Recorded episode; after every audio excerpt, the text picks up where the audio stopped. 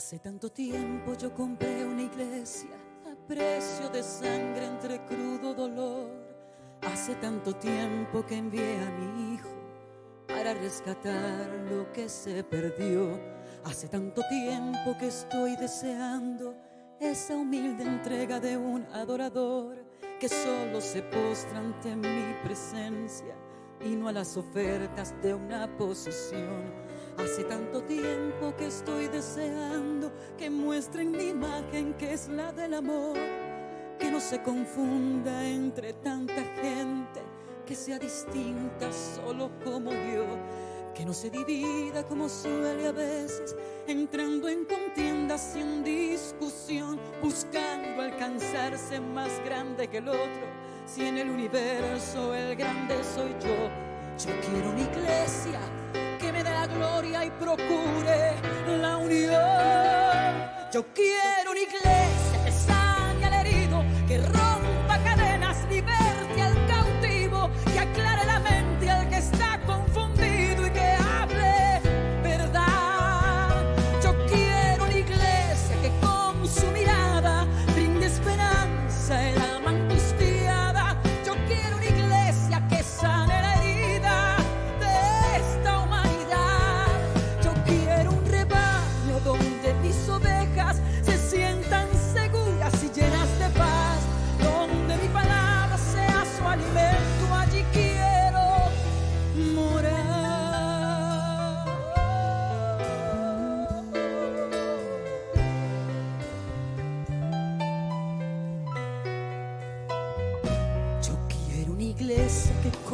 alabanza perfume mi trono, me dé ese lugar. Una iglesia que sepa hacer diferencia entre el bien y el mal. ¿Dónde está la iglesia que fue perdonada y que fue librada del castigo atroz? Aquella que al ver si alguno ha caído, le extiende la mano y perdona su error. Iglesia despierta, ya llegó el momento de tu redención.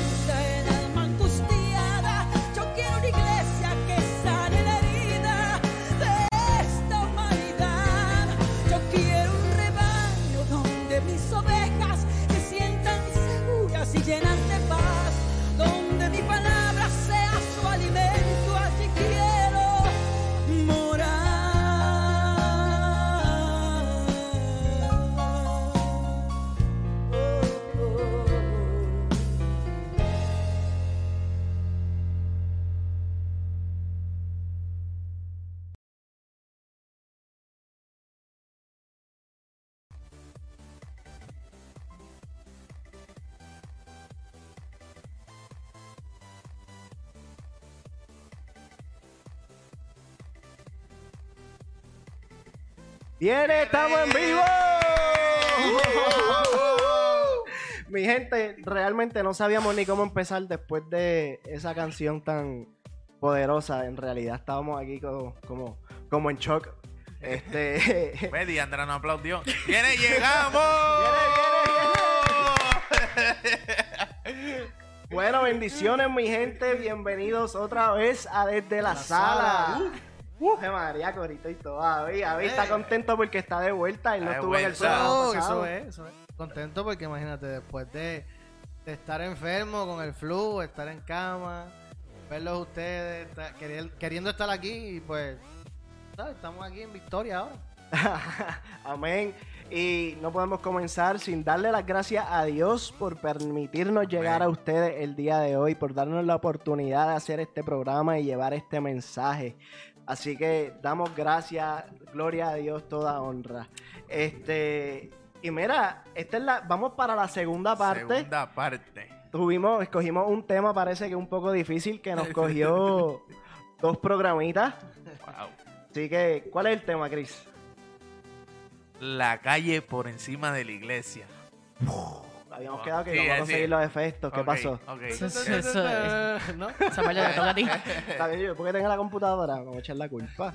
Este, la calle por encima de la iglesia. En el programa Part pasado. eh, Part 2. Con pauta como los raperos. Part 2. Este. Chuleta. Este. La semana pasada habíamos tocado dos puntos de lo que es este tema. Este. La música me tiene como. Sí. Como joradito. Sí. Que de hecho Este, tocamos, ese era uno de los puntos. Exacto. De, de- de hecho, ese era uno de los puntos. Este, uno de los puntos que habíamos tocado era la influencia de la música. Entonces, el tema es la calle por encima de la iglesia y, la y, y como subtema ahí pongo ese punto, la, ah, la influencia de la música, porque es algo que nos hace exponer la calle por encima de la iglesia. Entonces, un punto que exponíamos en, en el primer programa, para, para tirarlo rápido, no estamos hablando de la iglesia, la, la- la estructura, el building. Estamos hablando de la iglesia que eres tú, porque la iglesia eres tú. Este, y pues voy a la Biblia rapidito. Este, decía en, en Ezequiel que Lucifer fue creado con música. En Apocalipsis habla sobre los 24 ancianos que tienen arpa en el cielo postrados frente al Cordero. So, ya había música desde hace mucho tiempo. Entonces, ¿dónde viene el problema con la música? En Génesis 4.20 nos habla acerca de, de Jubal, encargado de todo el que tocaba flauta y arpa y quien era primo, primo, primogénito de Caín, a quien Dios había maldecido. Jubal significa el que fluye y en hebreo tafaz, que significa manipulación. Eso era el que fluye a través de la, de la manipulación. Entonces, resumiendo un poco de lo que fue el primer programa en la música, de dónde vino el problema, y esto viene ya desde hace muchos, o ni siquiera años, o antes de Cristo, en Génesis ya podíamos ver donde había música y donde Dios ya había este, creado la música desde antes de los tiempos. Entonces, el segundo punto, Chris, ¿cuál fue? Pues el segundo punto lo que tocamos fueron los placeres. Los placeres, este, y lo- los expusimos eh, prácticamente a la misma vez porque la música, la música hoy en día te, te, te suelta eso, te, te enseña los, los placeres que, que te da el mundo, ¿sabes? Y, y eso es un tema, este, aclarar ese tema de que no hablamos de iglesia estructura. Y también dijimos, la iglesia somos nosotros, son ustedes. Pero también eh, pusimos que la calle representaba la carne y la iglesia el espíritu. O sea, la música y los placeres están predominando en la carne, la carne está predominando sobre ellos que nuestro espíritu. Y lo que nos queríamos eh, exponer y exhortar y, enseñar que, que el espíritu va sobre todas las cosas. Este, los placeres te alejan del propósito de Dios, el espíritu te acerca a lo que Dios quiere hacer contigo. Amén. Aquí voy a tirar ahora. Van a salir el número de WhatsApp que tenemos. Si quieres dar una opinión sobre el tema, este, el tema es la calle por encima de la iglesia. Hemos tocado cu- cuatro puntos diferentes, dos en el primer programa, dos que se van a tocar en este programa. So, el número de WhatsApp, déjame ver si, si sale por aquí. Hoy estoy como 1-800 desde la sala. Este, ahí está. 1-407-735-6899. Ese es el Repítelo. numerito de WhatsApp. 1-407-735-6899. Nos envían el voice ahí, nos escriben, Nos escriben. sean el parte voice. de esto. Ayúdenos, este programa no es de nosotros, este programa es de Dios y ustedes son parte de eso, ustedes son parte del propósito, o queremos que sean parte de esto. Escríbenos, háblennos, este, sean parte de, de- de esta locura que Dios hace con nosotros de día a día, semana tras semana. Comenten por Facebook, YouTube, eh, Periscope. Estamos en vivo por los tres canales a la misma vez. So, el que se pueda conectar, pues ahí está en la pantalla también le salen todos los links. Así que vamos, vamos, vamos al grano. Vamos a comenzar. Tu, tu, tu, tu. ¿Qué- el- ¿Cuál es el primer tema, Diandra? El, prim- el tema es la iglesia por encima de la, de la calle. ¿De la qué? De la calle. De la Ah. calle. ¿Y cuál es nuestro tercer punto? Nuestro tercer punto es este la presión de grupo. Cómo nosotros dejamos que la presión de grupo básicamente nos influencie y nos lleve entonces a, a poner la, la calle por encima de la iglesia. Y para exponer eso, yo voy a traer dos ejemplos bíblicos este, de, de líderes este, que, básicamente pues demuestran, uno demuestra eh, cómo él se dejó llevar por la presión de grupo y el otro pues demuestra cómo él no dejó que la presión de grupo influyera en, en su ministerio y lo que él le tocaba hacer. Y el primer punto que voy a traer entonces está en Éxodo 32, 1 al 6 y dice... Al ver los israelitas que Moisés tardaba en bajar del monte, fueron a reunirse con Aarón y le dijeron, tienes que hacernos dioses que marchen al frente de nosotros, porque es a ese Moisés que nos sacó de Egipto, no sabemos qué pudo haberle pasado. Aarón les respondió, quítenle a todas las mujeres los aretes de oro y también a sus hijos e hijas y tráiganmelos. Todos los israelitas se quitaron los aretes de oro que llevaban puestos y se lo llevaron a Aarón quien los recibió y los fundió. Luego cinceló el oro fundido e hizo un ídolo en forma de becerro. Entonces exclamó el pueblo, Israel, aquí tienes a tus dioses que te sacaron de Egipto. Cuando Aarón vio esto, construyó un altar frente al del becerro y anunció, mañana haremos fiesta en honor del Señor. En efecto, al día siguiente los israelitas madrugaron y presentaron holocaustos y sacrificios de comunión. Luego el pueblo se sentó a comer y a beber y se entregó al desenfreno. Entonces, ¿qué pasó aquí? Este, básicamente, antes de, de esto, cuando dice que Moisés desapareció, Moisés había ido al monte, porque ahí básicamente donde Dios le da los diez mandamientos. So, por eso es que él, él, él se desaparece. El pueblo realmente sintió que él estaba desaparecido, el pueblo sintió, pues, en, en sí se sintieron abandonados y fueron básicamente al segundo en mando, que era Aarón. Cuando se encuentran con Aarón, pues este Aarón, pues básicamente sucumbe a la presión de, grupo y decide entonces hacerle lo que el pueblo estaba pidiendo. O sea, yo lo veo tipo político, o sea, como que, ah, ustedes quieren, yo les voy a cumplir. Y básicamente, pues se dejó llevar por, el, por, el- por, por la presión de grupo y lo que, lo que ellos querían. Y a su vez, aquí a lo último, después dice, a buscarlo otra vez. El pueblo se sentó a comer y a beber y se entregó al desenfreno. ¿Eso qué pasa? Básicamente, la decisión de ese líder, de Aarón, trajo desenfreno. Porque él dejó, se dejó llevar por lo que ellos querían. Y a su vez que, es- que eso hizo que básicamente pues esas cosas ocurrieran. Y eso básicamente demuestra inmadurez de parte de Aarón. Demuestra que no tenía comunión. Demuestra que no tenía eh, seguridad en sí mismo. Demuestra que a lo mejor tenía un este, espíritu de inferioridad. A lo mejor no se sentía que él era el líder del, del pueblo en ese momento. Demostraba básicamente la, la- el no estar capacitado para ser el líder en ese momento. Y básicamente como que él no supo este, llenar el espacio que faltaba de un líder que estuviera seguro de lo que se tenía que hacer y de los propósitos. Y de, en vez de cuando el pueblo le pidió eso, pues decirle, no, no vamos a hacer eso, mejor vamos a adorar a Dios. Mejor vamos a seguir este, intercediendo, vamos a seguir orando para que llegue Moisés, vamos a seguir en, en- en comunión. Pero tenemos otra persona y esto está en Mateo 3, 16, 17. Mateo 3, 16, 17. Exacto, gracias. y esta persona es Jesús. Jesús demuestra en todo momento cómo él no dejaba que nadie influenciara en lo que él tenía que hacer. O sea, él sabía su propósito, él sabía lo que él venía, él estaba siempre anduvo preparado y preparándose y preparando a aquellos que estaban con él.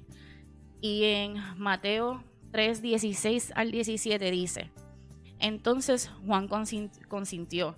Tan pronto como Jesús fue bautizado, subió del agua. En ese momento se abrió del cielo y él vio al Espíritu de Dios bajar como una paloma y posarse sobre él. Y una voz del cielo decía, este es mi Hijo amado, estoy muy complacido con él. ¿Por qué decidí traer esto? Que aunque no habla mucho de la presión de grupo, porque pues no tiene que ver. Pero hablo de esto porque parte de tu no sucumbir o no caer ante la presión de grupo es, reconocer y saber tu identidad. Es tú saber este, qué, qué, cuál es tu propósito en la vida, qué es lo que yo tengo que hacer, a quién yo le sirvo. Entonces Jesús no dependió de un pueblo que le dijera que él, que él era el Mesías. Él sabía que él era el Mesías. Él sabía que él era hijo, hijo del Padre. ¿Y cómo lo supo? Directamente de la voz de Dios. Exacto, que, que, que para más que todo tienes que tener identidad, pero para tener identidad tienes que tener una comunión. Que es por lo que mucha gente cae en la presión de grupo, porque no reconocen o no saben cuál es su propia identidad. O sea, la presión de grupo es porque pues, estás buscando como quién tú puedes ser. y, que, realmente seguimos a líderes, hoy lo vemos en países, en, en, todos los ámbitos del mundo, seguimos a líderes que no están conectados a la, a la fuente entonces nos desconectamos. A veces mismos cristianos este, queremos seguir este tendencias eh, y, la moda y no eso no está conectado a, lo que no solamente también falta de identidad. Yo también diría que con, uno como tal vez uno como ser humano quiere agradar al grupo quiere ser aceptado busca una aceptación busca, esa aceptación del grupo y buscando esa misma aceptación, a lo que y eso este básicamente es lo que yo iba a decir porque este básicamente la manera y yo puse como pregunta como que cómo o sea cómo Jesús supo cuál era su identidad cómo Jesús supo este a qué él le tocaba hacer cómo, cómo él se mantuvo en todo momento derecho, santo. O sea, ¿cómo él lo hizo? Pues él lo hizo con lo, con, exacto, con lo que ustedes están diciendo. Número uno, obedeciendo. O sea, él en todo momento obedeció. Él en todo momento se rindió completamente a su voluntad. Este, siguió la voluntad del Padre. Él sabía para qué él vino. Él sabía que iba a este, morir en una cruz. Él sabía que iba a ser una muerte cruel pero aún así, él siempre se mantuvo. O sea, en un momento él pudo haber desfallecido y de, eh, no, no, lo hubiese hecho. Ahora mismo, como, como ejemplo de, de, depresión de grupo y, y tú conocer tu identidad, es Jesús diciéndole a Pedro, apártate de mi Satanás, cuando él vino con la buena intención de, que no quería que Jesús fuera a la cruz. Bueno, y... Ustedes me están tumbando el tema, está bien, yo no hablo más nada. y eso, y eso es lo, hay buenas intenciones, pero, pero son lo que, lo que quiere el Padre o lo que queremos nosotros. ¿Cuál era el propósito de Jesús? Él tenía que llegar a la cruz. Sigue siendo presión. Sigue siendo la presión del grupo, pues tú, uno puede este, meterse en la cabeza esas buenas intenciones que no quitan, pero es la voluntad de Dios uno, una cosa que a nosotros, este, nuestro mentor Elías, si estás conectado Elías, hola. este, nos decía y, y, que a mí me chocó muchísimo. Él, nos da un ejemplo de si una madre un padre, un hijo le dice, este, quiero irme de, misión, y el papá dice como que no, o sea, no te puedes ir de misión. Es una, o sea, eh, la persona pues tiene un llamado, siente un llamado. Y el padre, no, te este, no puedes ir para allá porque te vas a enfermar, te va a pasar esto, lo otro, y te trata de cuidar y básicamente pues tratan de frenar, ¿verdad? Ese, ese llamado y no lo está haciendo por mal, es una buena intención, quiere cuidarte. Y ese propósito que hay. Pero tú tienes un propósito, tú tienes un llamado, entonces Jesús tuvo ese llamado y él escuchó, él escuchó directamente de su padre, o sea, este es mi hijo amado, o sea, porque él obedeció y el primer punto de comenzar todo lo que iba a pasar era el bautizarse por una persona que, que no quería bautizarlo porque Juan el Bautista decía como que ya, no, ba- bautízame tú a mí, porque yo no soy digno. Y no se trata de, de y el, el mismo Jesús le dice, realmente lo que, y en, en esa parte le dice como que realmente nos conviene hacer la voluntad del Padre. Y eso a mí me, me, me chocó porque en, en muchos momentos, en muchas ocasiones a uno, dentro de, su, de sus planes, sus proyectos o su voluntad, este, nosotros podemos llegar a pensar que como que por aquí no debe ser porque por aquí es un poquito mejor o por aquí es más fácil. Pero realmente estás escuchando entonces la voz del Padre, realmente tú te estás levantando todos los días a preguntarle a Dios, este es el camino por el cual tú quieres que yo vaya, esta es la persona de la cual tú quieres que yo vaya de la mano, esta es la persona que tú quieres que yo le hable. O muchas veces nosotros lo hacemos por voluntad propia y tenemos buenas intenciones, como tú decías. Pero no toda buena intención significa que es un mandato de Dios. No, y, y yo sí exhorto que a, a- a los que nos estén viendo, y si tú vas a seguir a alguien y, y vas a seguir un líder, que ese líder te acerque a Dios. Amén. Eh, si ese líder no te lleva, si eres cristiano y no te llaman por orar, no te llaman para, para, mira, vamos a hacerle, vamos a ayunar, vamos a, vamos a hacer una vigilia, vamos a buscar, a leer la palabra. Si el líder no te lleva a eso, no es líder. No es líder. Eh, estás cayendo quizás en una presión de grupo. En la- lo, o en lo que es la moda.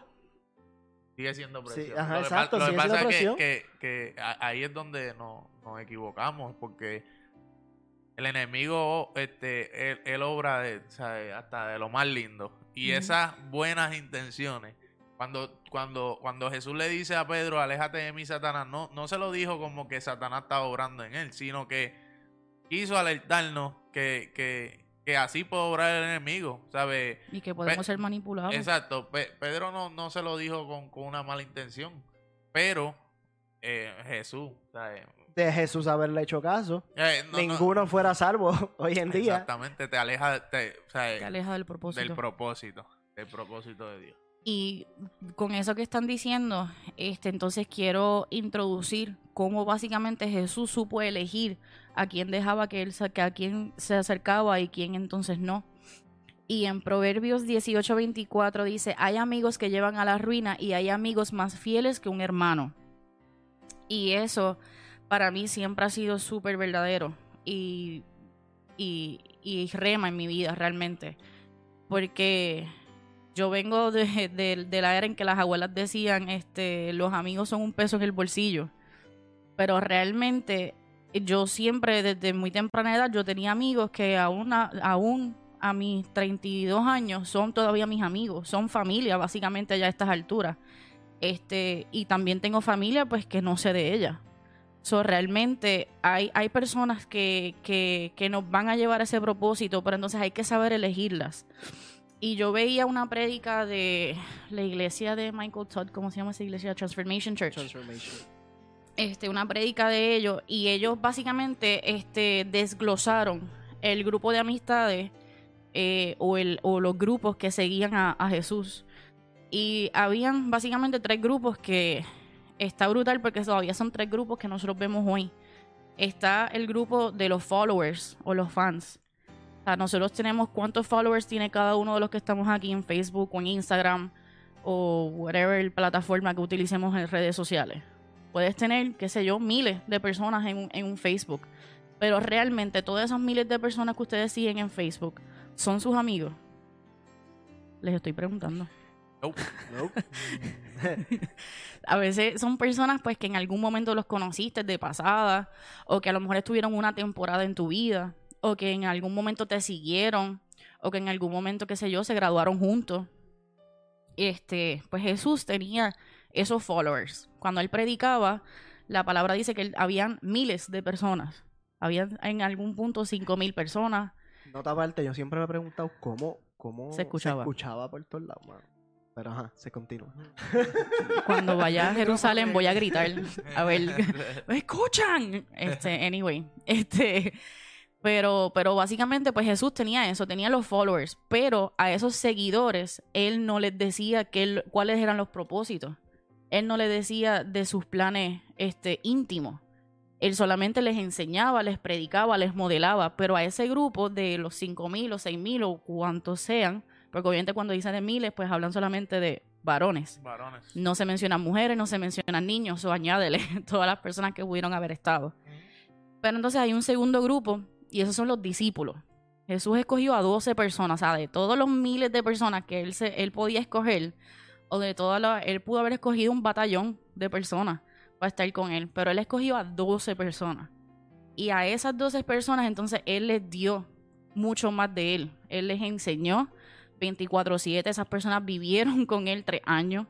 O sea, y qué, qué honor ser elegido y ser escogido para ese tiempo, para tú escuchar directamente de la voz del Hijo del Padre. Y que esas 12 personas, como, como dice la palabra, es de los vil y los menospreciados, Exacto. ¿sabes? Eran 12 personas que, que no eran este, ni dignas ni aptas para, para tener esa enseñanza. Y, Verdad. y eso es lo más que, que yo amo de, de, de Jesús o sea, y, y de Dios.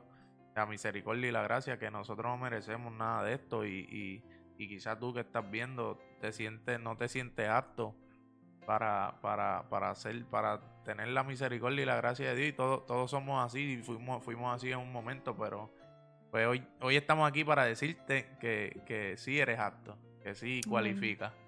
Y, y quise abrir ese paréntesis porque, porque estaba hablando de ese grupo selecto.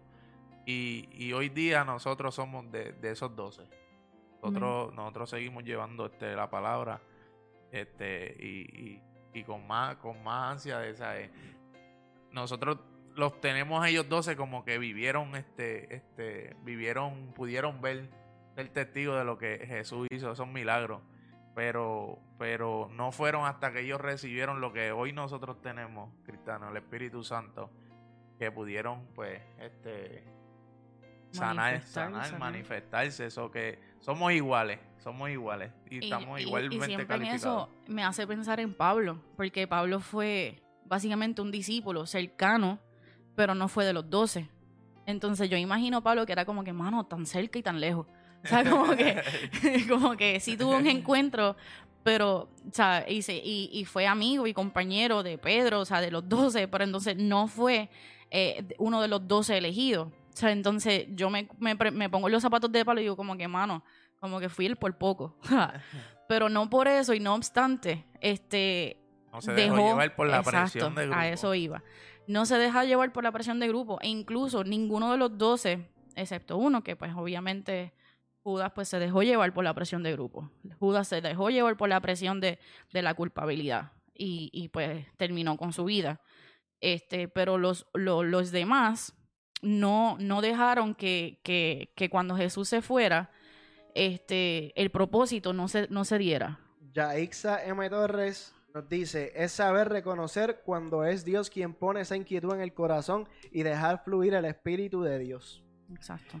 Saludos, Georgie. Georgie te bendiga varón Este, y pues nada, o sea, como que esos discípulos básicamente fueron el, el, el punto de comenzar a, a- a intimar con Dios, a, a saber cuáles eran los propósitos, cuál era el plan, los que veían de tú a tú los milagros, los que fueron enseñados para enseñar, básicamente.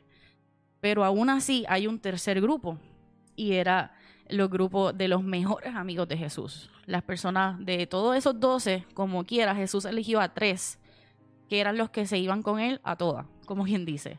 Y los que estaban con él cuando él necesitaba cobertura, cuando él necesitaba oración, cuando él este, iba a hacer algo más eh, de una manifestación poderosa de un milagro, se llevaba solamente a los tres. Y eso a mí me ministra que tú no puedes, aunque tengas un grupo selecto, dentro de ese grupo, como quiera, tú necesitas unas personas que, que, que tú sabes y esa persona sabe que tú cuentas con, con su cobertura en todo momento.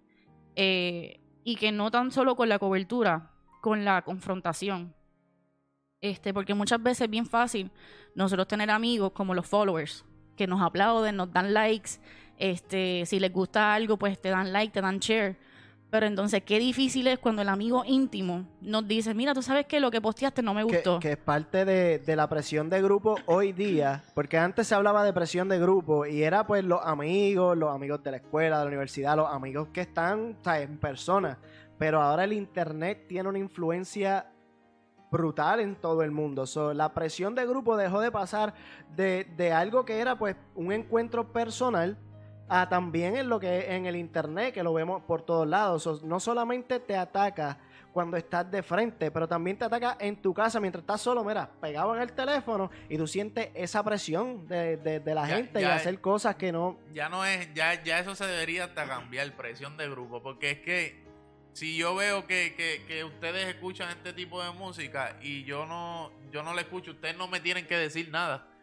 Pero yo veo como que mis o sea, la- la las personas alrededor mío este, están en este mood, o sea, los jóvenes, y, y se sienten excluidos. Pues, pues déjame escuchar eso y eso cae en la presión de Exacto. grupo. Sin, Exacto. sin, sin Que eso fue lo que le pasó a Aarón. O sea, él a lo mejor por aprobación del pueblo, por quedar bien, porque hello, se me fue Moisés, este, yo tengo que quedar bien con esta gente. Este, soy el suplente, soy el la susti, básicamente. Exactamente. Pues tengo que caer bien. Entonces déjame darle lo que este pueblo necesita, pero ¿qué trajo eso? Trajo consecuencias. Trajo que el pueblo se desenfrenó, eh, eh, de- se desenfrenó y a tal punto de que después de eso, eh, algo que a mí, pues no tiene que ver mucho con lo que vamos a hablar, pero a mí me, me chocó mucho, que, es, que Dios entonces le dice a Moisés, baja del monte, deja lo que estás haciendo, porque este pueblo se fue al garete y este pueblo no ha aprendido y los voy a destrozar. Pero Moisés se para a interceder por el pueblo y dice, pero Dios, después que los sacaste, los libertaste, vas a traerlos aquí a darles muerte. O sea, no, dejes, no les des palabra para que ellos entonces sigan no creyendo. Este, darles mejor como que, eh, darle, darles un break. Se paró un Moisés. Entonces, como él como líder supo cuál era su propósito, él como líder pudo haberle dicho, ¿sabes qué? Sí, olvídate, destruyelos porque están en el garete, nunca me hicieron caso, me hicieron la vida imposible en mi, en mi llamado. Él pudo haber dicho eso, pero no, él dio la otra mejilla y básicamente dijo. Exacto, y entonces dijo, no, o sea, vamos, vamos a hacer las cosas bien porque para algo los libertaste. Y ese tienen es un el tipo de propósito. líder que tenemos que seguir. Que nos Exactamente. confronte, pero con, con amor. Con amor, con corrección. Exacto, no crítica. So, entonces, mi exhortación este, dentro de esto de, de presión de grupo es que distinga de las personas que tú tienes a tu alrededor cuáles son tus followers, cuáles son los discípulos que están contigo, que van a estar en el ministerio contigo, que son tus amigos de verdad, que son tu familia de verdad, que, que, que tú les puedes contar tus planes.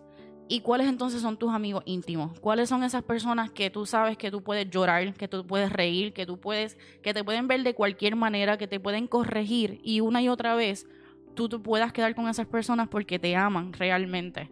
Y que aunque en algún momento te vayan a decir algo que a lo mejor no te guste, este, pues sabes que esa persona tiene un propósito en tu vida y que no te puedes alejar de esas personas simple y llanamente porque te dijeron algo que no te gustaba, sino que esas personas Dios las escogió en tu vida y, te la- y, y algo que nosotros que yo puse hoy en el ministerio este era de eso, o sea, cuando es mejor dos que uno y es mejor este tú tener a- surrounding you este alrededor tuyo, Alrededor tuyo. gracias. Este alrededor tuyo personas que Yes. Se este queda igual. personas alrededor tuyo que realmente sean guiadas por Dios y que, y que tú sepas este, de la misma voz del Padre como lo hizo Jesús. Este, este es mi hijo amado, o sea, este está por ti, este está en contra de ti. Pero la única manera de tú poder hacer eso es, número uno, tener identidad y número dos, tener comunión con el Padre. Si no, puede llegar cualquier persona y a cualquier persona le vas a contar tus planes y puede ser que te vaya mal, o puede ser que no te entiendan, o puede ser que te echen a un lado, y tú entonces ahí caigas en presión de grupo porque dices como, ah, pues yo estoy mal, esto fue lo que me dijo Dios, pero esta persona me está diciendo que, que, que eso se escucha raro, que se escucha weird. Si hubiese sido por eso, este podcast no existiera. Porque muchas personas se levantaron en contra del podcast, muchas personas se han levantado a cada uno de nosotros que estamos aquí sentados. Y aún así nosotros dijimos, pero es que el propósito es mayor. Y eso mismo fue lo que hizo Jesús. Jesús reconoció que el propósito era mayor y entonces que él tenía que seguir ese, ese propósito y ese llamado. Y Eso es lo único que tengo. No, y si, sí, sí, sí. y si vamos a buscar agradar a alguien, agrademos a Y, Dios. y estamos en un punto, en un punto bien importante. Para mí, ese, ese punto de identidad en lo que es la presión de grupo. Si tú no tienes identidad, tú vas a seguir a cualquiera. Tú vas a hacer, a adoptar la personalidad de cualquier persona. Ahora, si te pones como ejemplo al Padre, si te pones como ejemplo a Jesús. que te creó a su imagen y semejanza. Es. Uf, Alaba. alaba. Se fueron. ¿Sabes? Descanso. Él te va a dar, él te va a dar tu propia identidad. Él te va a dar tu propio Él te va a hablar de cuál es tu diseño. Tu diseño. O sea, que, es que ya lo, ya, ya, ya lo tenemos. Somos hijos, somos rey. Y somos sacerdotes. Ay. ¡Alaba! Elías,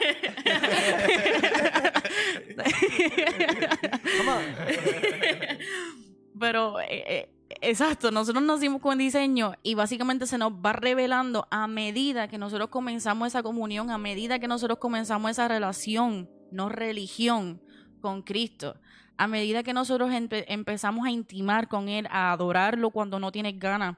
Hoy para mí fue un día bien, bien, bien fuerte. Yo tuve un ataque de pánico en mi trabajo y cuando yo me fui, lo único que yo podía hacer era adorar y llorar y adorar y adorar y adorar y sin ganas, porque yo no quería. O sea, yo carnalmente yo decía, yo no quiero hacer esto porque yo no me siento bien. Yo se supone que no dijera esto. este, pero es parte de, es parte del asunto y es parte de lo que, de lo que nos ocurre a, a diario. Es parte eh, de reconocer que en todo momento es mejor adorar, es mejor eh, estar con Jesús y en su presencia que fuera de ella. Y me desearía que otra persona Y, hablara porque voy a pues, llorando. ese, ese, esta, esta primera mitad ha sido sobre la presión de grupo. Y vamos a tocar cuatro puntos. En el primer programa tocamos dos. Acabamos de tocar el tercero. Cuarto punto, bajo el tema La calle por encima de la iglesia. Avi, Marcados por los procesos. Eh, marcado por los procesos. Mira, gente, Dios les bendiga a todos los que están conectados. Pues mira, este, este tema para mí fue un, un tema que fue bien. Un reto. Fue un reto definitivamente bastante fuerte. Por, muchos por muchas cosas, por muchos procesos que, que tal vez estoy atravesando en estos momentos. Y, y sinceramente, cuando hablamos marcados por los procesos, podemos hablar sobre tal vez procesos dentro de nuestra iglesia, procesos fuera de la iglesia, procesos, punto. El hecho es que cuando hablamos de la calle por encima de la iglesia, yo quiero hacer un paréntesis aquí. Es precisamente lo que estábamos hablando. Este tema obviamente lo escogimos porque es un tema que, que, que llama la atención. Pero cuando hablamos la calle por encima de la iglesia es todo aquello que te ofrece el mundo, ya sea música, placeres, presión de grupo, incluso dentro de tu proceso, cuando estás marcado de una forma positiva o negativa, en este caso negativa, pues el mundo cuando te marca lo que busca es separarte de- del propósito, que ustedes están hablando ahorita del propósito, de lo que Dios tiene contigo. Y cuando tú eres marcado por Cristo, es todo lo opuesto. Cuando eres, cuando eres marcado por la iglesia, es, es- es entrar en, en, esa, en eso que Dios quiere contigo, en ese propósito, en ese llamado, eh, en simplemente caminar con Él y hacer su voluntad. Y es algo que para mí es bien importante. ¿Por qué? Porque cuando somos marcados por Cristo, ade- además de, pues, de tener un propósito en Él, eh, podemos ver su amor, podemos ver su, las grandes maravillas del Señor. E incluso pues tengo aquí, ¿verdad? Mis notas. Eh, es el hecho de que del apóstol Pablo, que estábamos hablando ahorita. El apóstol Pablo cuando fue camino a Damasco fue marcado por Cristo. Fue, fue lleno de, de algo que él no se explicaba. Él decía, ¿de dónde salió todo esto? ¿De dónde salió todo este amor? Estoy parafraseando, ¿verdad? Pero yo me imagino a Pablo diciendo, wow, esto, esto que yo estoy sintiendo yo jamás lo había sentido. Y es lo que a nosotros hoy en día nos pasa. Nos sigue pasando. nos sigue pasando independientemente del proceso. Mira el proceso que Chris está pasando. Que incluso, ¿verdad? Les exhorto que van- vayan a la página de Facebook de Chris y, y vean su testimonio. Porque sinceramente es bien poderoso. Y para mí, verlo a él fortalecido dentro de su proceso y que él escogió la iglesia, o más bien a Cristo, por encima de lo que el mundo le está ofreciendo en esta situación, en, en esta situación tan grande, para mí dice mucho. ¿Por qué? Porque como cristiano aumenta mi fe. Amén. Y probablemente tú puedas estar marcado de muchas formas. Algún familiar te marcó. Algún líder de alguna iglesia te marcó. Te lastimó, te laceró. Dijiste, ya está bueno, ya se acabó. Ya está bueno de estar eh, luchando. Pero ¿sabes qué? Es el momento en el cual tú te tienes que parar y decir, no. Yo voy a cumplir el propósito de Dios en mi vida. Amén. Y más que cumplir el propósito de Dios en mi vida, voy a cumplir el propósito de Dios en la vida de los demás. Porque todo testimonio, toda, todo, toda historia que tú puedas tener y todo testimonio que tú tienes, va a aumentar la fe de otro. Va a ser un milagro en otro. Y sobre todo, va a hacer que alguien se acerque a los caminos del Señor. Amén. Y va a transformar a alguien. Así que mi, esa es mi exhortación en, en todo esto, en cuanto al proceso. Y, me- y quería también llevar cuando, cuando nosotros somos marcados por Cristo. Una marca es aquello que se distingue. O sea, cuando tú eres marcado por Cristo es algo que te separa. Cuando Dios te marca, Él te separa por completo. ¿Entiendes? Él separa por completo. Y en, en la Biblia dice... Vamos a ver en Hechos 9.3, si alguien lo puede buscar. Agradecer.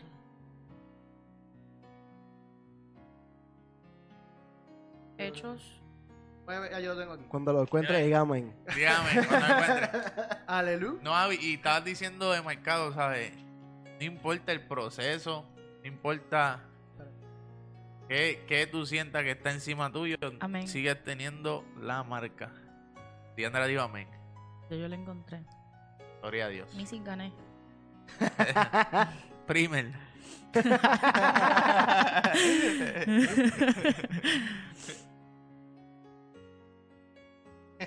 Adoramos a Jesús.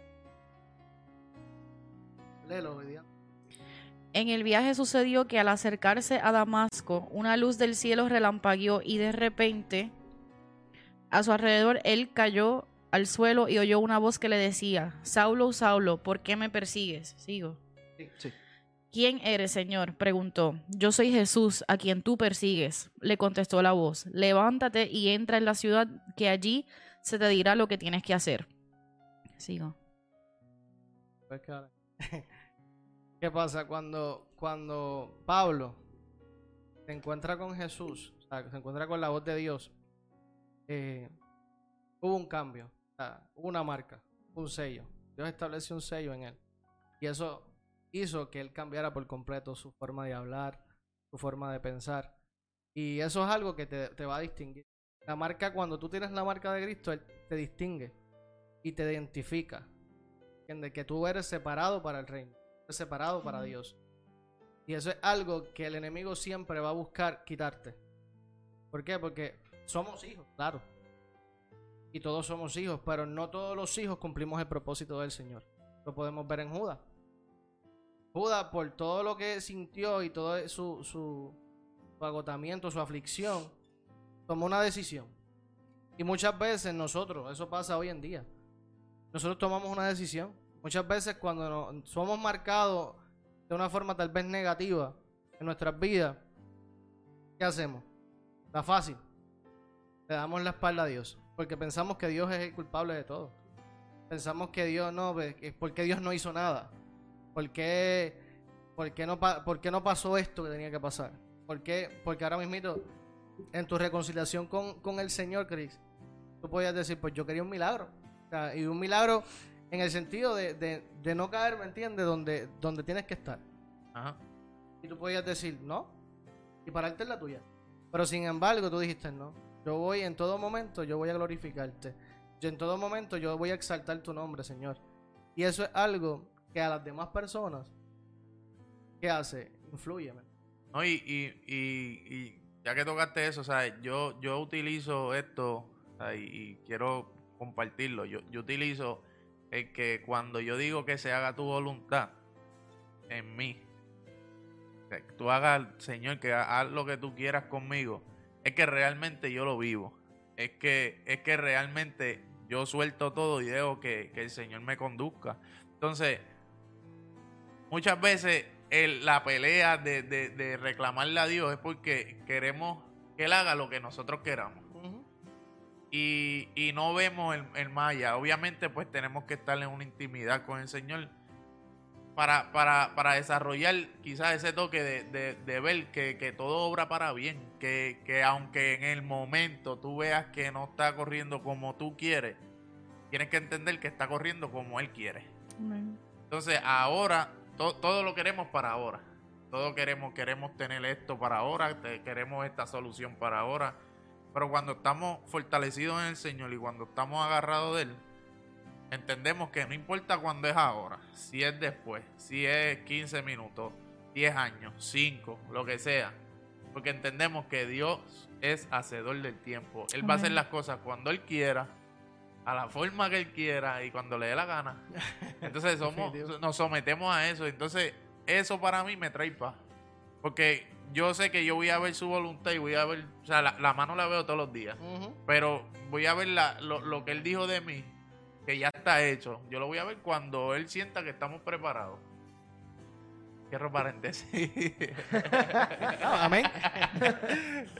no, y más que eso, eh, podemos ver en Jeremías 1.5 que lo que estábamos hablando ahorita, que Él te escogió desde antes eh, de, la, de, la, de que te formase en el vientre. Ya Dios te había separado, ya Dios te había eh, dicho, no, eh, mira, Chris va a ser un, un evangelista, eh, Billy va a ser un misionero, eh, Diandra va a ser una profeta, ¿me entiendes? Desde, el an- desde antes del vientre de tu madre. Profetizando, profe- profetizando, varo, me puse hasta nervioso. Ah, Pero es- es eso, ¿me entiendes? O sea, y muchas veces nosotros, las situaciones, los procesos, las marcas que nos dejan ciertas cosas, nos hacen ver o no ver lo que Dios tiene con cada uno de nosotros. Y es donde nos alejamos por completo. A mí en un momento dado me pasó. Un momento dado donde yo pasé uno de los procesos más difíciles en familia para mí fue algo que, que de esas cosas que tú no, no esperas que vengan. Como cuando tú estás ahí, que vas a batear y el pitcher te, te, te va a tirar una curvita, tú no te la esperabas, así. Como que tú te cambias todo, todo el juego por completo. Tú dices, espérate, es que 2 más 2 no es 4. En este caso dio como 8. Y es ahí cuando Dios se glorifica. ¿Por qué? Amén. Porque nosotros siempre creemos y pretendemos tener el control de lo que Dios va a hacer en nuestra vida. Y eso es algo que nos pasa a todos. No porque nosotros estemos aquí llevando este mensaje a ustedes, es porque nosotros no pasamos adversidad y no pensamos lo mismo que ustedes, no pasamos por las mismas aflicciones, las mismas pruebas. ¿Sí? Nos pasa. Yo hay, hay momentos dados que yo he querido tomar el control y Dios me dice, no, o sea, pues está bien. Tú vas a tomar el control, pues dale. Estrellate. Exacto.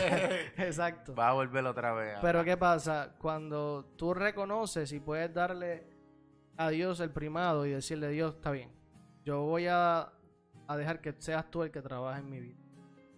Duele, duele, sigue doliendo, pero yo sé que en tus manos, yo estoy seguro. Yo sé que en tus manos nada me va a faltar. Yo sé que en tus manos, Señor, tú vas a restaurar, tú vas a quitar, tú vas a limpiar y sobre todo me vas a posicionar y me vas a llevar al lugar donde tú quieres, porque contigo yo estoy en el lugar seguro. Amén. Eh, con eso que tú estás diciendo, este, me hace recordar, pues, en algún momento, pues yo, yo siento que yo también fui marcada por el proceso y por, por Dios. Este, hace nueve años atrás, eh, nosotros íbamos a tener una hija. Y de hecho, esa hija era un milagro porque se supone que yo no tenga hijos. Eso era un milagro y yo decía como que, wow, qué brutal, que, o sea, Dios hizo esto y yo glorifiqué al Padre en ese momento.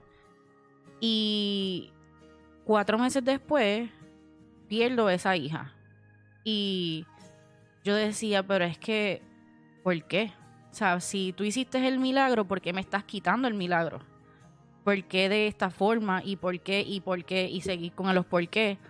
A tal punto que yo tomé control de las cosas, a tal punto donde yo cerré toda barrera, yo, o sea, cerré mi relación con Cristo. Este, y fueron todo esto, todos estos años, yo veo como que, como él me seguía llamando y como yo seguía diciendo que no. Básicamente porque eso me marcó. Porque yo decía, pero es que un Dios que ama, ¿por qué me va a quitar a mi hijo? Hasta que entonces aprendí a tener la relación con Cristo y empecé a ver cómo un Abraham se vio en, en, en a punto de dar a su hijo, como vi a un Cristo en un momento cuando yo, cuando yo me convertí, este, Dios me dice, yo entregué también a mi hijo y mira lo que le hicieron. Este, no te preocupes que yo te voy a devolver lo que te quité. Pero tú tenías que aprender unas cosas. Y yo ahora puedo ver que sí, yo tenía muchas cosas que aprender. Yo era una niña cuando en, ese tiempo. Billy también este, era, era un niño en ese tiempo. Este, que si hubiésemos tenido esa hija en ese momento, a lo mejor no estuviéramos ni juntos. Este, a lo mejor no le hubiésemos dado la mejor crianza porque no estábamos en los caminos del Señor, ni, ni por la mente nos pasaba estar. Este, quién sabe lo que pudo haber ocurrido con esa niña. Este, y hoy, entonces, nueve años después, cuando, y a pesar de todo, en, esos diferentes años yo decía, ok, este año Dios me lo va a dar. Ah, este, este, ahora lo vas a hacer. Pero yo le determinaba a él, yo le ponía el tiempo. Yo decía como que, ok, ahora es que lo va a hacer. Y una y otra vez decía eso hasta que me convertí. Cuando me convertí, a mí eso se me olvidó. O sea, yo lo dejé y le dije, ¿sabes qué? Todo lo que tú quieras hacer conmigo, como hace Chris, lo que tú quieras hacer, hazlo. O sea, lo que tú, cuando tú quieras poner, cuando tú quieras quitar, hazlo porque yo entiendo que es lo mejor que tú puedes hacer conmigo y es lo mejor que tú puedes hacer para mí. Porque los planes de Dios son perfectos, los de, los de nosotros pueden fallar una y otra vez, pero los de Dios nunca fallan. Y ahora, nueve años después, vamos a tener un hijo. este es varón. es de la manera en que yo se lo pedí en algún momento. Él recordó su promesa, él recordó su, su, su promesa. este, y él es fiel, pero no fue cuando a mí me dio la gana. Pasó cuando no me lo esperaba jamás. Cuando yo creo que este, cuando las finanzas escasean, cuando estamos completamente solos porque no tenemos nuestra familia con nosotros este, y en un momento que nosotros jamás nos hubiésemos imaginado. Yo en realidad eso yo lo había guardado tan y tan y tan al fondo que no, e incluso en un momento Abby me dice, este, oye, ¿y el bebé tú qué tú quieres que sea? Y yo le dije, bueno, yo quisiera que fuera varón, pero la realidad es que yo no, yo no soy quien para seguirle pidiendo a Dios. Y Abby me dice, si tú se lo pediste, él lo va a hacer así.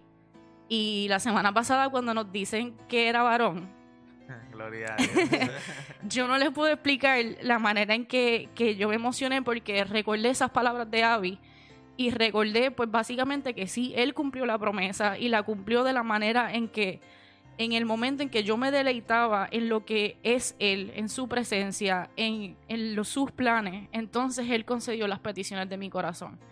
Este, pero eso tiene que pasar primero. Tú, esas marcas, tú tienes que salir de ella. Tú tienes que... el reino de Dios y su justicia. Y lo demás será añadido.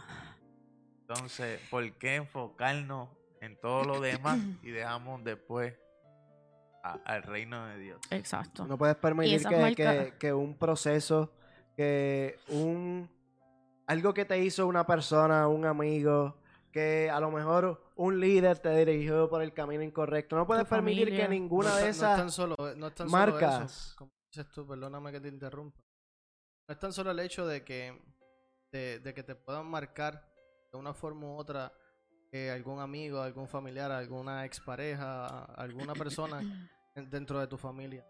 En mi caso, y esto yo quiero ¿verdad? contarlo como testimonio, tampoco estaba en, en los planes, pero una de las cosas que yo me ha costado a mí mucho, mucho, mucho, tengo que ser bien honesto, es activar mi fe de ciertas situaciones. Hace muchos años atrás, yo fui nacido y criado en el Evangelio. Toda mi familia le pertenecía al Señor y yo sé que le pertenece. Pero todos iban a la iglesia. No sé por qué estoy trayendo esto, pero pues. Pero el punto es que dentro de todo ese proceso, año tras año, siempre se habían levantado profetas diciéndome, tú y tu casa le servirán al Señor. Pero los verás tentados a cada uno de ellos en, un momento dado. Y ha seguido pasando los años y cada vez, cada año que pasa, uno ve ciertas cosas que van totalmente en contra de, lo, de esa palabra. Y tú literalmente te olvidas. Te olvidas de lo que Dios te dijo. Incluso empiezas a cuestionarle a Dios. Empiezas a decirle, pero entonces, pero ven acá. Tuvieron que pasar nueve años con Diandra. Y yo aún todavía estoy esperando. Y yo estoy esperando ese milagro, pero ahora puedo aferrarme más a Dios. ¿Por qué? Porque lo he entendido. Tuve Amén. muchos años sin poder entenderlo. Y eso nos puede pasar a cada uno de nosotros. A cualquiera. No importando que lleve 20 años en el Evangelio, no importando que lleves tanto tiempo. Dios te, a veces te hace una promesa y tú llega a un punto donde a ti hasta se te olvida lo que te dijeron en algún momento dado. Donde a ti se te olvida por completo lo que Dios habló y lo que Dios te dijo que iba a cumplir. Y a ver, como decía Diandra, yo le dije a ella, conforme a lo que tú le pidas al Señor, así va a ser. Y a veces nos paramos en esa posición, le damos fortaleza a otro, pero muchas veces no nos aplicamos nosotros esa fortaleza. Le, da- le tratamos de impartir fe a otras personas, pero somos los menos que tenemos fe. Y en esta hora yo creo que es lo que, lo que Dios quiere llevarte a cada uno de ustedes Gloria a Dios. y a cada uno de nosotros. Y yo sabía que, que este podcast iba a ser bien diferente a todos los podcasts anteriores. Y ya sé por qué. Y es porque, a pesar de todos los podcasts anteriores, abrimos nuestro corazón. En este yo siento que estoy abriendo por completo. Y que conozca un poco más, tal vez, de mi vida y de mis procesos. Porque en, en los procesos difíciles, en las marcas que, que duelen, que todavía están ahí, tú dices, no, Señor, tú eres mi fortaleza. Y tú estás conmigo, ¿quién contra mí? Y yo me voy a aferrar y me aferro a esa palabra que Dios me dio algún día. De que mi casa le va a servir al Señor. Eso Y yo está. voy a ver a mi mamá, a mis hermanos, voy a ver a mi papá los caminos del Señor. Yo no sé cuándo Él lo va a hacer, pero sé que Él lo va a hacer. Y así mismito, le puedo decir a cada uno de ustedes, yo no sé si tú en estos momentos estás orando por un hijo hace muchos años, como la mamá de Chris oró por él, por tantos años. Yo no sé si tú estás pidiéndole un hijo como Diandra se lo pedía, el Señor. Yo no sé lo que tú le estás pidiendo al Señor. Que te sane, que sane algún familiar, que te dé alguna bendición que estás esperando hace mucho tiempo. No sé, no sé. Pero sinceramente, yo lo único que le puedo decir a cada uno de ustedes es que entreguen toda su confianza en Dios. Y que deje que la marca del Señor cumpla su propósito. Cada uno de nosotros, que reflejemos a Dios, que reflejemos su amor, su vida, y que le llevemos a otro lo que Él quiere. Que, que le conozcan. Que le hablemos a otros de Él. Eso es lo que Él desea. Y dentro, nosotros podemos, yo siempre he dicho esto, nosotros podemos ir a la Biblia y, y, como siempre le digo a los muchachos, es, es importante, ¿verdad? Escudriñar la palabra. Pero muchas veces, muchas personas no se identifican. Porque dicen, pero ven acá, está bien, un David. Pero David está muerto hace cuántos miles y miles de años. Pero está un Billy, está un Chris, está una Diandra, está un Abby. Que están pasando procesos tal vez como lo pasaron los mismos personajes de la Biblia. Y te están hablando hoy. No hay excusa para no servirle al Señor. No hay excusa para tú ir dejar que la calle vaya por encima de la iglesia. Que es duro, sí. Que, que hay quebrantamiento, sí. Pero hay quebrantamiento. Pero después del quebrantamiento viene la gloria. Amén.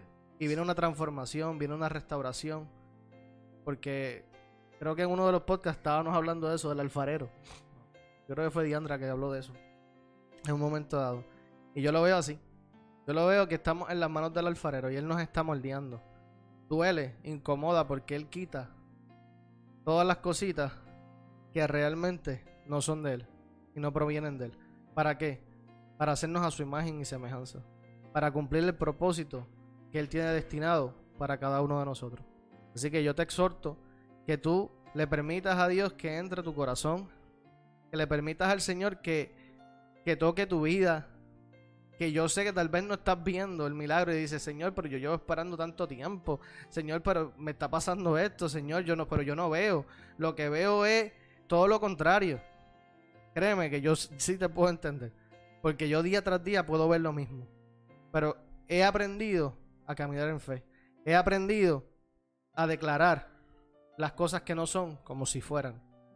Y sé que como Diandra ha visto y vio su milagro, como Chris ha visto su milagro, y cada uno de nosotros hemos visto milagros en diferentes áreas, yo voy a ver ese milagro. Amén. Y voy a ver la promesa de Dios cumplida en cada uno de mis familiares. Amén.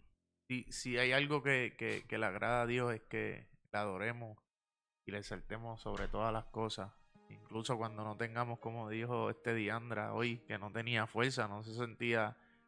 Si hay algo que, que el Señor busca de nosotros es eso, los procesos son para eso, para ver quiénes somos en Él, para que nosotros nos demos cuenta. Nuestro milagro está hecho. Ese hijo que quizás tú estás orando para que caiga en los pies, eso, eso está ya, ¿sabes? El Señor está en el trono esperando, esperando que tú veas la manifestación. Pero para eso tú te tienes que conectar con Él. Para eso tú tienes que conocerlo. Para eso tú tienes que aferrarte a Él y depender de Él sobre todas las cosas. Cuando eso es algo que, que, que de verdad que te admiro, Avi, porque este, si yo aprendí, si hoy yo soy lo que soy en el Señor, es porque permití hacer eso o, o hice eso. De, de, de, no veía, no veía nada. No, en, en, mi proceso, uno de los procesos, yo, a mí me cayeron como 15 procesos a la vez. Pero esos 15 procesos a la vez me estaban ahogando. Yo estaba súper flaco. Y lo que dije fue, pues señor, yo, yo sí, este, empecé a comer. Este, eh, yo voy a soltar todo y te lo voy a entregar. Y, y, y lo que voy a hacer es te voy a adorar. Quizá tú, o sea, nadie sabía y, y, yo, yo me encerraba y lloraba y le cuestionaba. Porque tú sabes que si hay algo, el Señor busca eso. Porque en, en tu cuestionamiento tú, tú estás conversando. Tú quizás no sabes lo, cómo orarle, pero, pero cuestionando, tú estás abriendo esa comunicación. Entonces, estás dependiendo de él porque sin darte cuenta, cuestionándole, le estás diciendo, ok, lo que está pasando, este, tú eres el único que puede solucionar. Eso. Y, y eso, a eso es que yo te suelto. A veces muchas no, no, a Dios no se le puede cuestionar, cuestionarle. Ciérrate, y intimidad, cuestionale, sí es válido. En los procesos sí es válido. Me funcionó, sea, hoy yo, hoy yo estoy aquí parado y, y, y, el que no conoce, pues, pues yo tengo un proceso, ¿sabes? Que fuerte. Pero, pero en ese proceso yo me lo, me lo estoy gozando. Yo, yo digo, yo voy por un viaje. O sea, yo preparar maleta y, y, y estoy. Porque entiendo que es el propósito de Dios. O sea, no es lo que yo quiera. Mucha gente me pregunta, pero, pero ¿cómo tú estás? Y quizás ustedes se, se, afligen y mucha gente se aflige porque me tienen aprecio, me quieren, me aman. Pero si ustedes vieran lo que quizás yo estoy viendo, si ustedes vieran lo que el Señor este, tuvieran igual de gozosos que yo, ¿sabes? Porque... Volvemos a Pedro. Exacto. Este, eh, eh, mano, eh, eh, Dios, Dios hace las cosas que nosotros no entendemos y quizás ustedes no están entendiendo el proceso que están pasando. Quizás este, no están en los caminos del Señor y están pasando algo que, que, que no entienden, que, que los está consumiendo. Y, y, y, yo, te, yo te voy a dar una, una, buena noticia. Ese proceso es Dios llamándote. Amén. Ese proceso es, es Dios dándote ese peso que sabe que tú solo no lo puedes cargar y necesitas de él. Y, y si hay algo que, que, todos, que todos podemos concluir es que no somos nada sin él. Eh, todos los que estamos en, el en los caminos del Señor tuvo que llegar a ese proceso. Y, y, y más que eso, Avi, tu, tu milagro está. Amén. Lo que pasa es que, pues, Dios demanda de nosotros, sin a veces nosotros darnos cuenta. Y cuando nosotros pues ponemos todo en las manos de Él y, y decimos que se haga tu voluntad. Y, y, y, eso es lo que eso es lo que nosotros le soltamos a ustedes, ¿sabes? No, no escojan lo que la carne quiere, la calle. Carne, calle. Lo que la carne quiere, sino su iglesia, su espíritu. El espíritu te va a confrontar, el espíritu te va, te va a corregir. Entonces, eh, es hora de, hacerle caso al espíritu. Hora de hacerle caso. No permitas que estos cuatro puntos que hemos tocado en los últimos dos programas sean la mayor influencia en tu vida. O sea, no permitas que la música, que los placeres de la vida, que la presión de grupo y que los procesos te hayan marcado para tú ponerlo esos cuatro puntos de excusa, irte a, la calle y perderte en el mundo, hacer lo que te dé la gana, olvidarte de, de tu propósito en la vida. No permitas que esos cuatro puntos te sigan afectando. Deja de poner la calle por encima de la iglesia y, y, especifico en que la iglesia no es la estructura, la iglesia eres tú, es tu corazón, es lo que es como te sientes, es tu propósito en él. So, te queremos exhortar a que creas, a que confíes, porque Dios está ahí esperándote con los brazos abiertos. Él está tocando la puerta en todo momento. Él está al otro lado de esa puerta en todo momento. Pero demanda, como dice Cris, una acción. Demanda que tú abras la puerta y que cuando abras la puerta le hables, lo aceptes y decidas rendirte a la, a la voluntad de Él, a que Él te hable. Porque en mi proceso yo hablaba y hablé y hablé y hablé, pero nunca en los nueve años lo escuché. Nunca. Bueno, menos los tres que llevo de convertida. Pero los demás, demás años yo nunca lo escuché. Yo le cuestionaba y le cuestionaba. No hice lo que hizo Chris. Chris le cuestionó, pero también esperó la respuesta. Y ahí hay una gran diferencia. Porque cuando nosotros hablamos, muchas veces nos paramos a, a, incluso em, empezamos a orar y pegamos, Señor, amén. Pup, te varaste y te fuiste. Qué chévere que oraste, pero no supiste cuál es la dirección. Y parte de la oración no es el más rápido que la hagas, ni el más fuerte que se escuche. Es que haya momentos de pausa, que haya un momento de... Ni el más poético. Exacto. No es, no, es, no es de la manera en que se lo vayas a decir, es que se lo diga. Muchas veces nosotros nos tapamos con estas marcas o, esta presión de grupo y nos da tanta vergüenza que, que no se lo decimos ni al mismo Dios. O sea, nos da tanta vergüenza que no se lo decimos a Dios como queriendo ocultar lo que estamos haciendo, lo que estamos pasando, como si él no supiera por qué estamos pasando.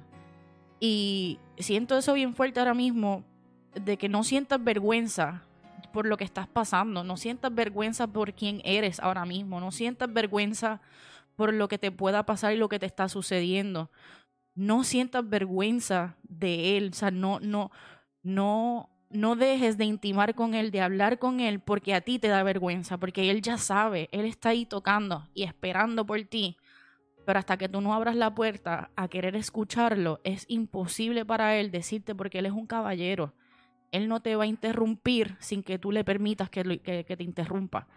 Él va a dejar que tú sigas tu vida como, tú quieras hasta el momento en que tú le digas, ok, Señor, necesito que me hables, necesito escucharte, necesito quedarme en silencio y que seas tú. Porque mientras tanto, mientras tú estés hablando, Él va a seguir escuchándote toda la vida. Te va a seguir escuchando. A mí me escuchó muchísimo. Pero nunca, nunca, nunca yo le permití ese momento. Y cuando se lo permití, me dijo todas las cosas de cantazo. Y yo, ahí fue un choque.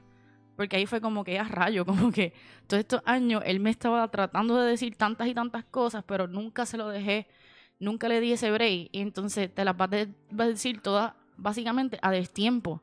Te va a decir, ok, pues entonces todo esto pasó por esto, todo lo otro. Pero entonces ya fueron años después, que entonces ahora te va a tomar más tiempo sanar te va a tomar más tiempo llegar al, punto donde debes de estar. Y aún así Él lo va a hacer porque Él es poderoso y omnipotente. Pero en esos procesos y en esas marcas y en esos momentos, tú tienes la oportunidad de en cualquiera de esos momentos aprender ahí mismo del proceso. En, el, en medio del proceso, sentarte a escuchar y decirle, Señor, no me quites el proceso, pero ayúdame, revélame por qué estoy pasando por este proceso. Ayúdame a entender por qué esto está pasando a lo mejor dentro de ese momento en que, en que tú te abres a, a pedirle dirección, el proceso puede terminar al siguiente día o al instante, porque te permitiste tiempo de intimar y de preguntarle, no me lo quites, pero ayúdame a entender para qué lo hago. yo estoy más que segura que Chris le ha dicho eso y por eso es que él sabe para qué, para qué él va. Y no voy a seguir hablando de Chris porque siempre lloro. Pero este, yo, yo estoy segura que él le preguntó y como él le preguntó y él sabe la que hay, por eso él se puede gozar. Por eso él puede estar en paz porque él sabe qué es lo que va a hacer, porque él sabe y reconoce que ese es su propósito y es su llamado. Pero si entonces se hubiese quedado hablándole, cuestionándole y nunca lo hubiese preguntado, a lo mejor termina el proceso, el, tiempo de proceso y al final, si acaso, es que se entera para que estuvo allí y no lo hizo. So, mi exhortación es que antes de, ah, más que hablar, escucha. Este, y antes de poner tu voluntad, ríndete. Este, completamente.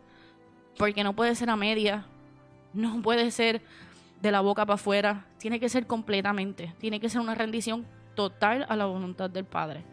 Reconoce tu identidad en Él, reconoce su sacrificio por ti y escúchalo, porque Él está esperando por ti para, para escucharte si, hoy estamos aquí y si hoy estamos parados frente a ti hablándote, es que realmente hay un Dios vivo, hay un Dios que escucha. Yo soy testimonio de eso. Yo sí puedo dar fe de eso. Yo, yo sí puedo dar fe y cuando Él dice algo lo cumple.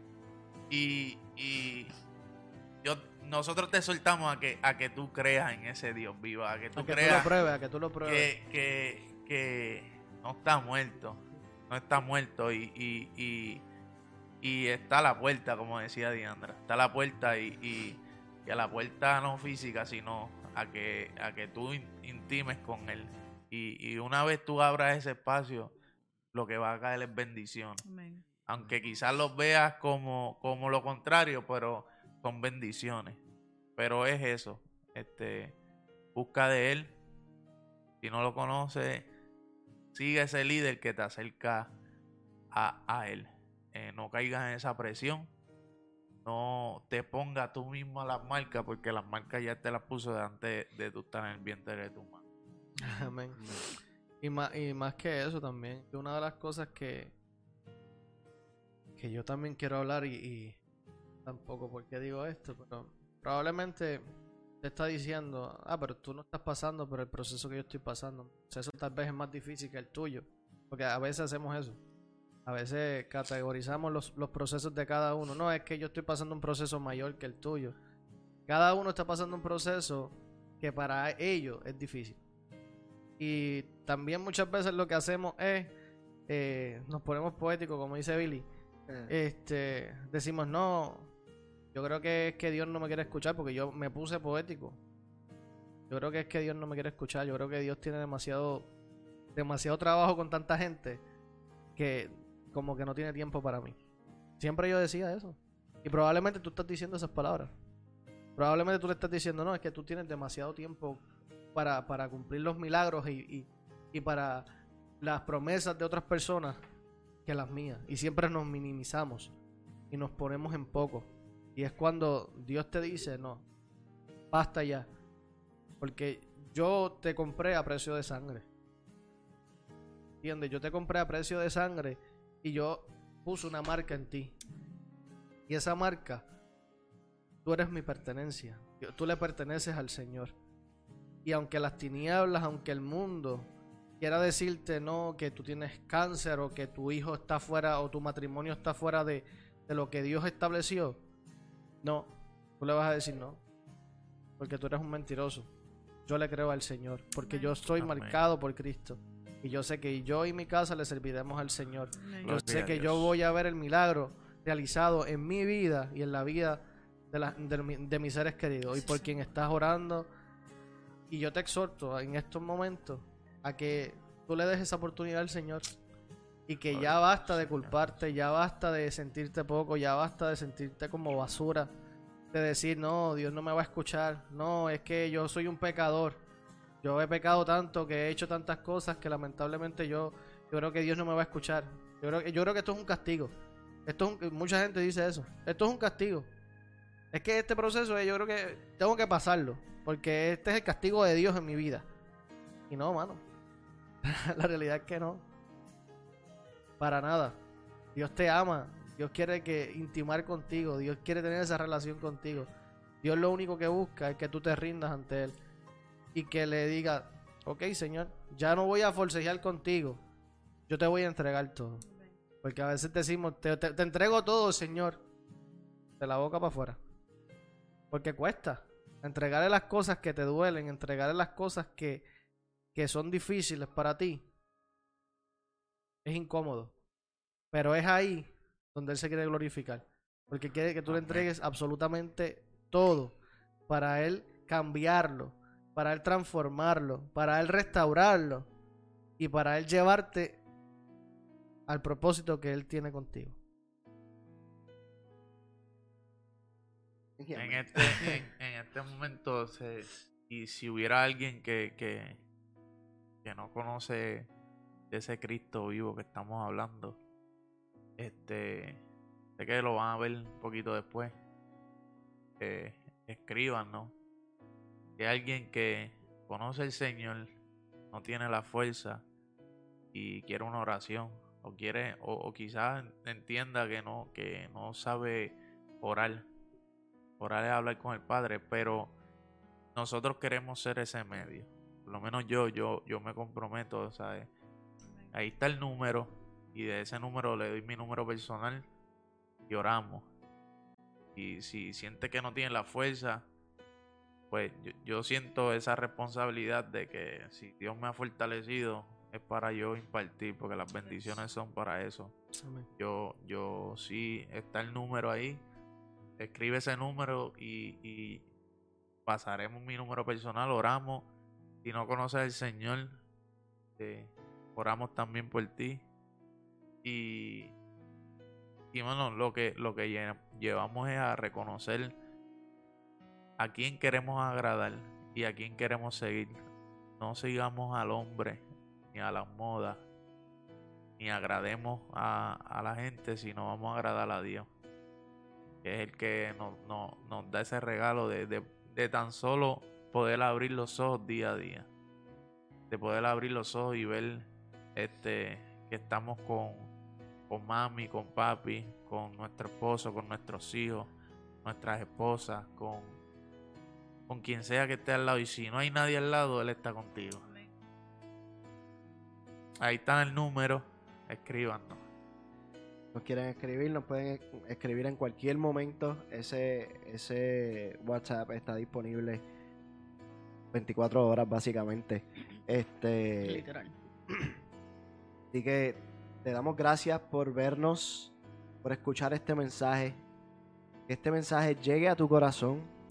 Que, que, que realmente llegue a ti. No pongas la calle por encima de la iglesia. No pongas lo que el mundo te ofrece por encima de ti y de tu corazón.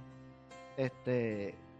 Así que no permitas que las marcas del mundo, esas marcas que, te han hecho tanto daño por muchos, muchos años, no permitas que esas marcas definan quién tú vas a ser. Te alejen por completo del propósito de Dios en tu vida. Esas marcas, entrégaselas a Dios. Esas marcas que tal vez te hizo tu hermano, un amigo, un papá, un hijo, una pareja, tu esposo, tu esposa. Esas marcas, entrégalas, entrégalas al Señor. Esas son las cosas, como yo te decía ahorita, que tenemos que entregarle al Señor. Y duele. Claro que sí duele. No, es que Avi, tú no me entiendes. Claro que te entiendo. No, es que, es que me duele demasiado. Es que tú no vas a entender. No vas a entenderlo. Porque es que duele tanto. Y yo te digo que sí. Duele. Claro que va a doler. Pero créeme que en ese proceso, cuando tú le entregas todo al Señor, es cuando Él se va a glorificar.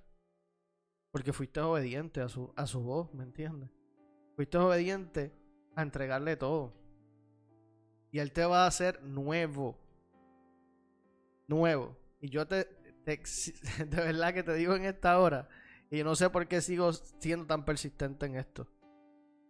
Pero sinceramente, toda marca que el, que el mundo, un líder o, una persona te hizo, sana, está sana en el día de hoy, en la noche de hoy. Amén. Declaramos en esta hora que hay sanidad y que Dios pasa un bálsamo en tu corazón y que comienza a sanar de adentro hacia afuera. Y que a pesar del quebrantamiento que puedas estar pasando en estos momentos, Dios empieza a sanarte, a limpiarte, a restaurarte, porque Él te quiere. Él quiere, él quiere llevarte a un, a un nuevo nivel. Él quiere llevarte y darte lo que Él ha destinado para ti. Que son esas herencias en el cielo. Él quiere darte lo que Él diseñó por heredad para ti. Somos sus hijos y tenemos el cielo, el cielo como heredad. Y el enemigo siempre va a buscar alejarte de una forma o de otra.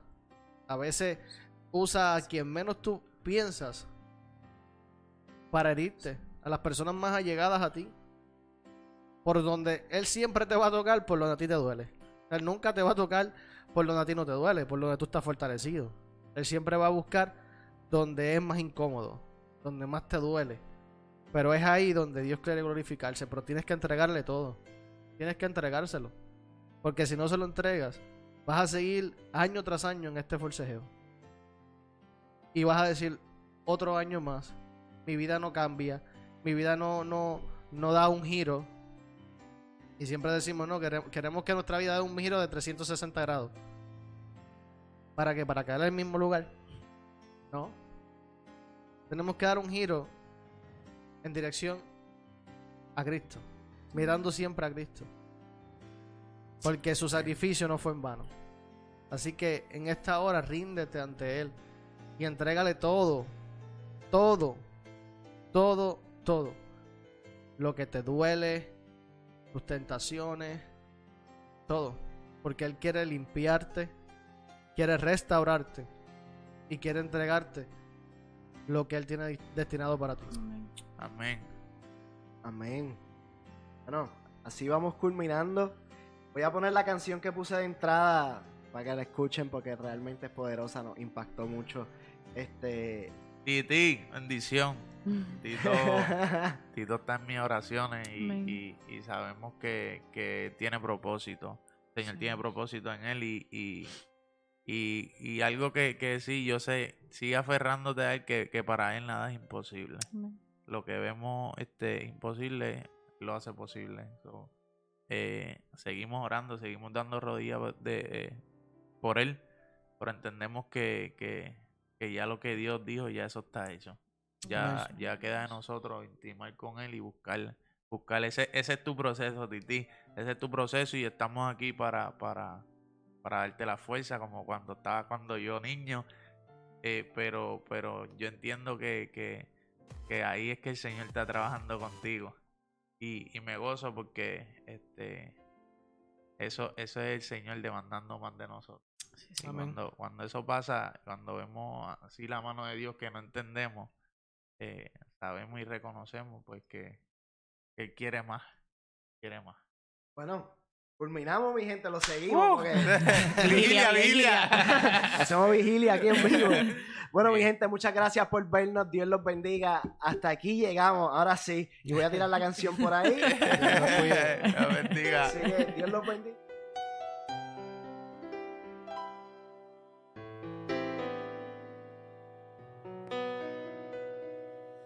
Hace tanto tiempo yo compré una iglesia a precio de sangre entre crudo dolor. Hace tanto tiempo que envié a mi hijo para rescatar lo que se perdió. Hace tanto tiempo que estoy deseando esa humilde entrega de un adorador que solo se postra ante mi presencia y no a las ofertas de una posición. Hace tanto tiempo que estoy deseando que muestren mi imagen que es la del amor, que no se confunda entre tanta gente, que sea distinta solo como yo, que no se divida como suele a veces, entrando en contiendas y en discusión, buscando alcanzarse más grande que el otro, si en el universo el grande soy yo. Yo quiero una iglesia que me dé la gloria y procure la unión.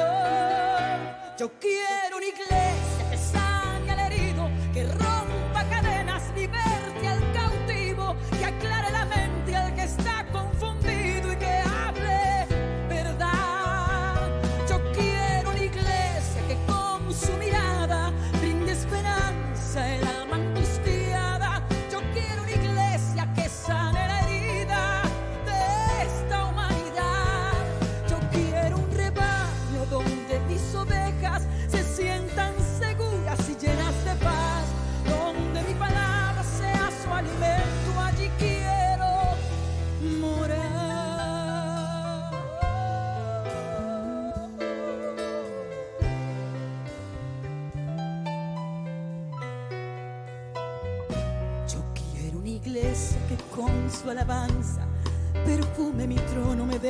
ese lugar. Una iglesia que sepa hacer diferencia entre el bien y el mal. ¿Dónde está la iglesia que fue perdonada y que fue librada del castigo atroz? Aquella que al ver si alguno ha caído, le extiende la mano y perdona su error. Iglesia despierta, ya llegó el momento de tu.